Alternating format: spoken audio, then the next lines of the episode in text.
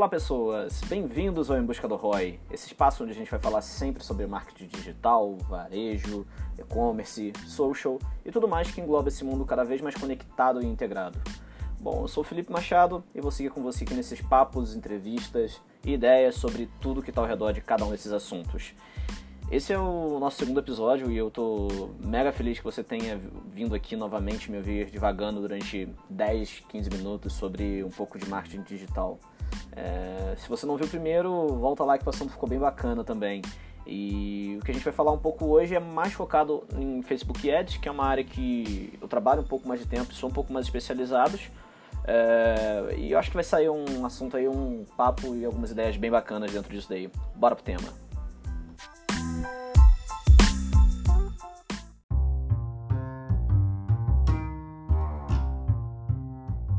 Bom, um dos pontos mais interessantes quando a gente começa a pensar em campanha de anúncio do Facebook é justamente a capacidade que a rede social tem de montar um perfil demográfico de interesse dos usuários. Você consegue, por exemplo, criar algo como, por exemplo, uma campanha para homens solteiros de São Paulo de 20 a 35 anos que costumam viajar para fora do Brasil e também têm interesse em NFL. Então, vamos pensar que você está querendo vender um pacote de viagem para quem quer ver, sei lá, eu não entendo nada de NFL, mas para quem quer ver o, o Tom Brady jogar. Beleza, você consegue fazer isso talvez dentro disso daí. Ou também, sei lá, algo mais específico como mulheres viúvas acima de 45 anos com interesse em programação em TI. Não sei como que você iria aproveitar isso para ter o cliente, para ter o produto, mas é possível fazer campanhas com um nível de granularidade assim bem alto. E isso faz a campanha ser bem mais assertiva. Mas quando a gente fala de segmentação por interesses, essa grande vantagem pode trazer alguns desafios a mais. E por que isso? Bom, primeiro a gente precisa saber como que o Facebook demonstra os interesses dos usuários.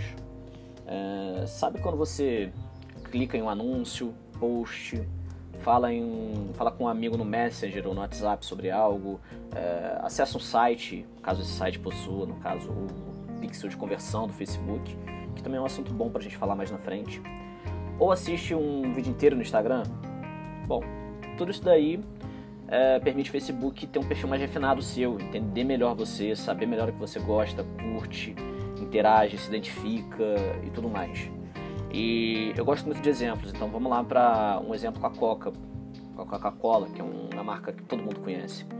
Se você, sei lá, apareceu um anúncio da Coca-Cola lá no seu feed, você comenta com o brother no Messenger disso, começa a seguir a página no Instagram, ou até compartilha no teu perfil o, o ad.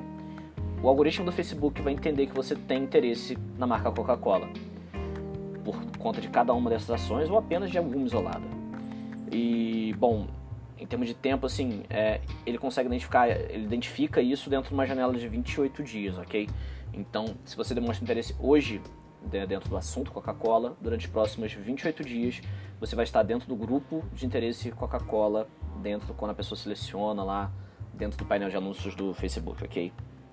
Mas o grande lance disso é que esse interesse pode ser positivo ou negativo, né?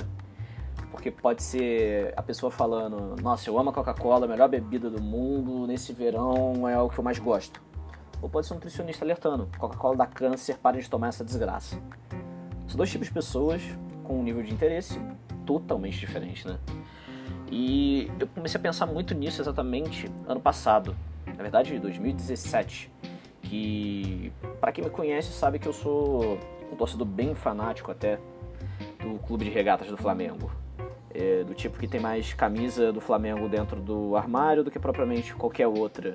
Que, sei lá, mesmo não ganhando nada exatamente, vai pro estádio, é, passa por aqueles perrengues de entrada, tomar porrada de polícia e tudo mais, e mesmo assim tá lá direto, é, prestigiando, vendo. Sou um desses caras.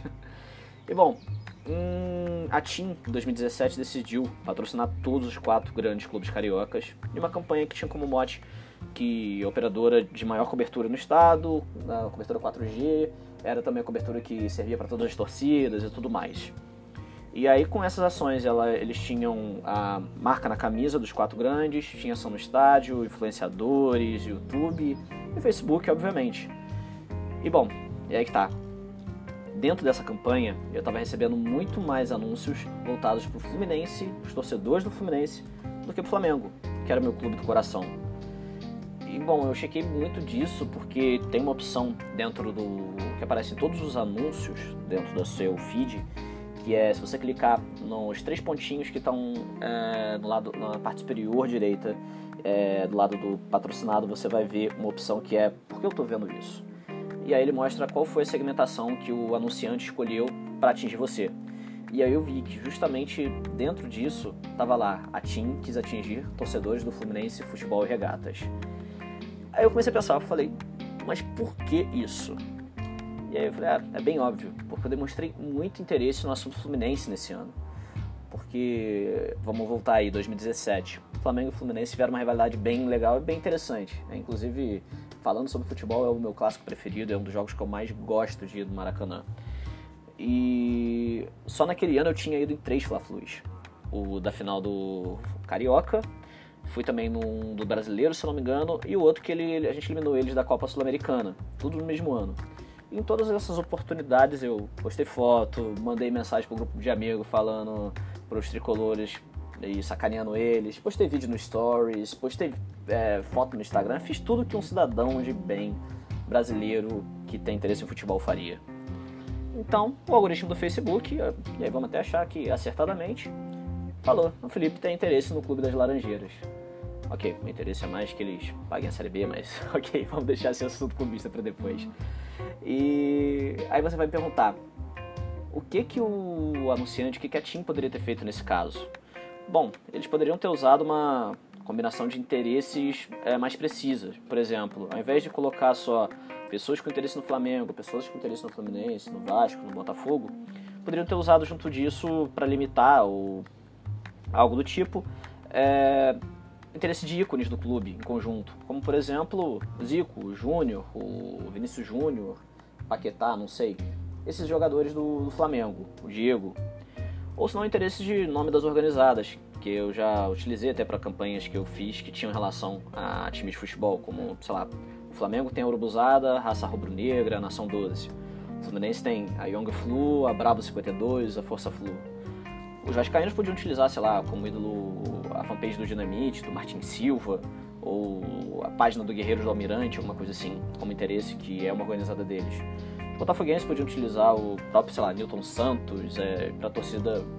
É, a torcida do Botafogo aí complicou, né? Os caras não tem tanta torcida assim e tal. Apenas brincando, amigos alvinegros, mas vamos lá. E uma outra opção também seria utilizar a audiência de quem segue a página do próprio clube. Como parceiro, a gente poderia ligar lá pro marketing do Flamengo, Fluminense e tal. Falar, cara, é, cria uma base aí de custom audience de quem segue a página e manda aí para poder criar campanha. Seria uma opção que seria mais assertiva que o interesse nesse caso.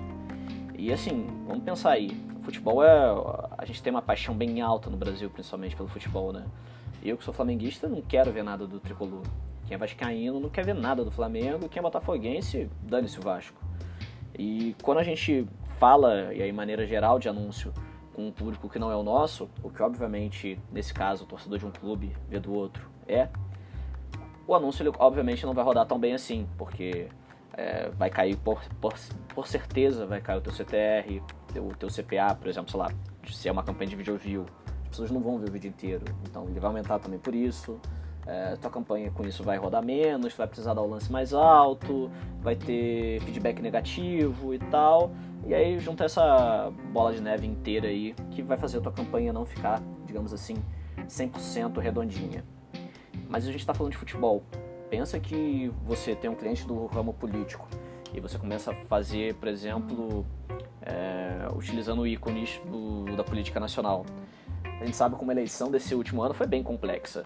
Então, o cara que estava falando do Bolsonaro, às vezes ele era mais fã do Lula. Às vezes o cara que estava falando que era fã do Bolsonaro, ele estava falando do Lula. Seja o cara que tá do, do Bolsonaro que tá gritando Lula na cadeia ou Lula livre, o Facebook ele vai entender, beleza, interesse no Lula, interesse no Bolsonaro, interesse no Aécio, interesse no seja lá quem. Mas não de certeza esse cara é, tem um interesse, digamos, de uma maneira positiva ou negativa. Então, se meter às vezes numa polêmica dessa pode ser às vezes até algo mais negativo ainda. Então, a dica de hoje basicamente é assim: quando for trabalhar com interesse, tenta filtrar bem, tenta ficar bem ligado se esse tipo de interesse pode ter pessoas negativas também dentro dele, ok? E é esse daí que é o papo e a dica de hoje.